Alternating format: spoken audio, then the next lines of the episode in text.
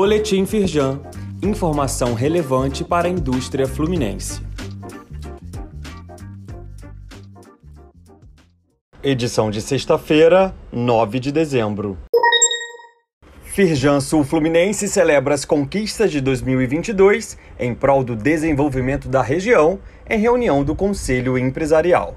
Entre elas está o Fórum de Competitividade do Cluster Automotivo realizado na Casa Firjan.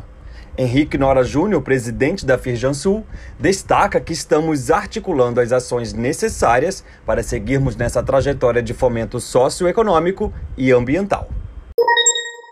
Sindirepa entrega prêmios melhores do ano 2022 em evento na Casa Firjan. A iniciativa reconhece as empresas do setor que melhor oferecem produtos, serviços e atendimento de qualidade. Para Celso Matos, presidente do Sindirepa e vice-presidente da Feijão, temos nos reinventado para atravessar os muitos desafios, como a pandemia e a crise econômica. Leia mais no site da Feijão.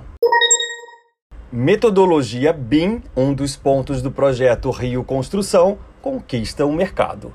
Seminário da Firjan Senai promoveu um debate sobre os desafios da transformação digital no setor com ênfase em infraestrutura e edificações.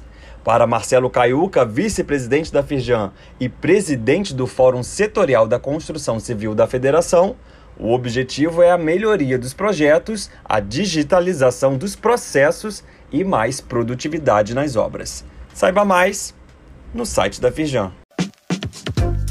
Saiba mais sobre essas e outras ações em nosso site www.firjan.com.br e acompanhe o perfil da Firjan nas redes sociais.